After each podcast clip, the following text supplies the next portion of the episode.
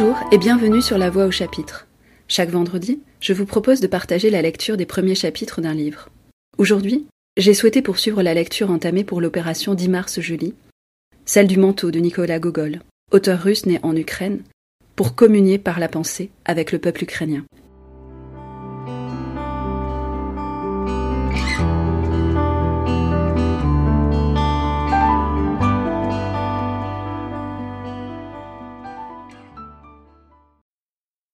Depuis quelque temps, Akaki avait dans le dos et dans les épaules des douleurs lancinantes. Quoiqu'il eût l'habitude de parcourir au pas de course et hors d'haleine la distance qui séparait sa demeure de son bureau. Après avoir bien pesé la chose, il aboutit définitivement à la conclusion que son manteau devait avoir quelques défauts.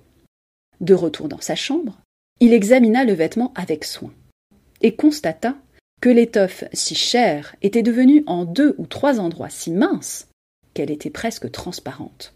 En outre, la doublure était déchirée. Ce manteau était depuis longtemps l'objet incessant des railleries des impitoyables collègues d'Akaki. On lui avait même refusé le noble nom de manteau pour le baptiser capuchon. Le fait est que ce vêtement avait un air passablement étrange. D'année en année, le collet avait été raccourci, car d'année en année, le pauvre titulaire en avait retranché une partie, pour rapiécer le manteau en un autre endroit.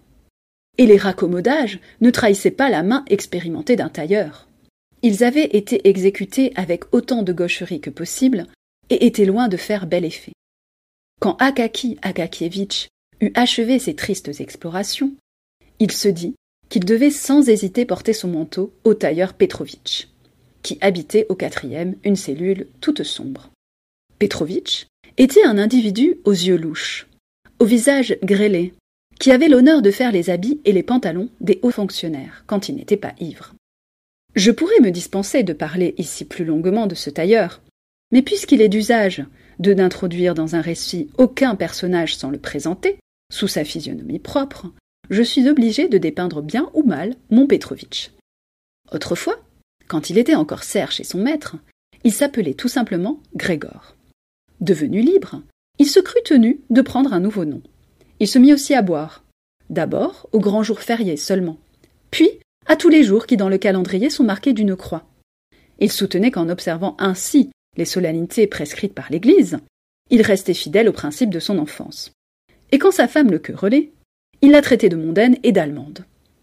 Quant à sa femme, tout ce que nous avons à en dire ici, c'est qu'elle était la femme de Petrovitch, et qu'elle portait un bonnet sur la tête.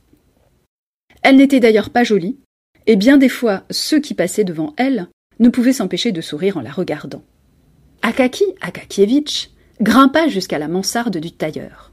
Il y arriva par un escalier noir, sale, humide, qui, comme tous ceux des maisons occupées par les gens ordinaires à Saint-Pétersbourg, exhalait une odeur d'eau de vie montant au nez et aux yeux. Tandis que le conseiller titulaire escaladait les marches glissantes, il calculait ce que Petrovitch pourrait bien lui demander pour la réparation, et il résolut de lui offrir un rouble. La porte de l'ouvrier était ouverte pour donner une issue aux nuages émanés de la cuisine, où la femme de Petrovitch faisait en ce moment cuire du poisson. Akaki traversa la cuisine, presque aveuglé par la fumée, sans que la femme le vît, et entra dans la chambre où le tailleur était assis sur une grande table grossièrement façonnée. Les jambes croisées comme un pacha turc, et suivant l'habitude de la plupart des tailleurs russes, les pieds nus. Ce qui attirait tout d'abord l'attention lorsqu'on s'approchait de lui, c'était l'ongle de son pouce, un peu ébréché, mais dur et raide comme une écaille de tortue. Il portait au cou plusieurs écheveaux de fil, et sur ses genoux, il avait un habit déguenillé. Depuis quelques minutes, il s'évertuait à enfiler son aiguille sans y réussir. Il avait d'abord tempêté contre l'obscurité, puis contre le fil. Entreras-tu, vaurien? cria-t-il. Akaki s'aperçut aussitôt qu'il était arrivé dans un moment inopportun. Il aurait mieux aimé trouver Petrovitch dans un de ces instants favorables, où le tailleur s'administrait un nouveau rafraîchissement, ou, comme disait sa femme, s'octroyait une solide ration d'eau de vie. Il était alors facile au client de lui faire accepter le prix, et il poussait même la complaisance jusqu'à s'incliner respectueusement devant lui en l'accablant de remerciements. Mais souvent, la femme intervenait dans les négociations, le traiter d'ivrogne, crier et tempêter, lui défendant d'accepter le travail à trop bas prix. Alors, on ajoutait quelques petites choses, et l'affaire était conclue. Pour le malheur du conseiller titulaire, Petrovitch n'avait pas encore en ce moment touché à la bouteille. Et dans ces conditions, le tailleur était têtu, obstiné et capable de réclamer un prix effroyable. Akaki prévit ce danger et volontiers, il aurait rebroussé chemin. Mais il était trop tard. L'œil du tailleur, son œil unique, car il était borgne, l'avait déjà aperçu. Et Akaki Akakievitch balbutia machinalement. Bonjour, Petrovitch. Soyez le bienvenu, monsieur, répondit le tailleur dont le regard s'arrêta sur la main du conseiller titulaire pour reconnaître ce qu'elle tenait. J'étais venu pour. Je voudrais. Nous ferons remarquer ici que le timide conseiller titulaire avait pour règle de n'exprimer ses pensées que par des bouts de phrases. Verbes, prépositions, adverbes ou particules qui ne formaient jamais un sens suivi. L'affaire dont il s'agissait était-elle d'un caractère important, difficile? Jamais il ne parvenait à achever la proposition commencée. Il s'embarrassait dans ses formules. Ce fut le cas cette fois. Il resta court. En même temps, il demeura debout, immobile, oubliant ce qu'il avait voulu dire ou croyant l'avoir dit. Que désirez-vous, monsieur? fit Petrovitch, le toisant des pieds à la tête et promenant son regard interrogateur sur le collet, les manches, la taille, les boutons, bref, sur tout l'uniforme d'Akaki, quoiqu'il le connût bien, puisque c'était lui qui l'avait fait. Les tailleurs n'ont pas la coutume d'inspecter avec cette persistance les vêtements qui ne sortent pas de chez eux. Mais c'est leur première pensée quand ils rencontrent une connaissance. Akaki répondit en balbutiant comme d'habitude. Je voudrais, Petrovitch, ce manteau, voyez-vous, d'ailleurs, selon moi, je le crois encore bon, sauf un peu de poussière, et sans doute il a l'air un peu vieux, mais il est encore tout neuf, seulement un peu de frottement, là dans le dos, et ici à l'épaule, deux ou trois petits accros. Vous voyez ce que c'est. Cela ne vaut pas la peine d'en parler. Vous me raccommoderez cela en une couple de minutes. Petrovitch prit le malheureux manteau, l'étala sur la table, le considéra en silence et hocha la tête. Puis, il étendit le bras vers la fenêtre pour atteindre sa tabatière ronde ornée d'un portrait de général. Je ne saurais dire de quel général, car cette image héroïque, ayant été endommagée par hasard, le tailleur, en homme avisé, avait collé dessus un morceau de papier.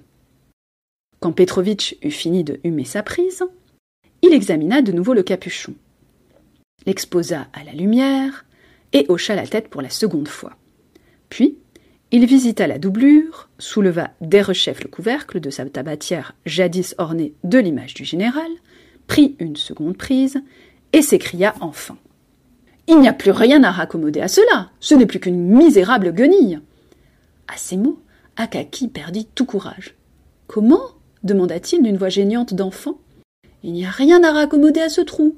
Mais regardez donc, Petrovitch, vous voyez bien qu'il y a une couple d'accros, et vous avez assez de morceaux pour les réparer. Des morceaux, sans doute, j'en ai assez. Mais comment voulez-vous que je les couse? Le drap est usé, il n'y a plus un point qui puisse y tenir. Bah, où les points ne tiendront pas, vous mettrez une pièce. Il n'y a pas de pièce à mettre. Le drap n'est en somme que du drap, et dans l'état où est celui-ci, il ne vaut qu'un coup de vent pour le réduire en loques. Mais si pourtant cela le faisait durer encore un peu, voyez-vous, vraiment? Non, répliqua Petrovitch d'un ton décidé. Il n'y a rien à faire, c'est une étoffe qui a fait tout son temps. Il vaudrait mieux en faire des chaussons pour l'hiver. Cela vous tiendrait les pieds plus chauds que des bas, selon les Allemands qui ont inventé les chaussons, et ils ont gagné beaucoup d'argent avec cet article. Petrovitch ne laissait passer aucune occasion de donner un coup de boutoir aux Allemands. Vous devez vous faire faire un nouveau manteau, ajouta-t-il. Un nouveau manteau? Nous laissons ici Akaki Akakievitch et le retrouverons la semaine prochaine pour poursuivre cette nouvelle et cette lecture qui nous rapproche un peu plus du peuple ukrainien. D'ici là, bonne lecture. C'était La Voix au chapitre, un podcast produit et réalisé par Myriam Bensassi.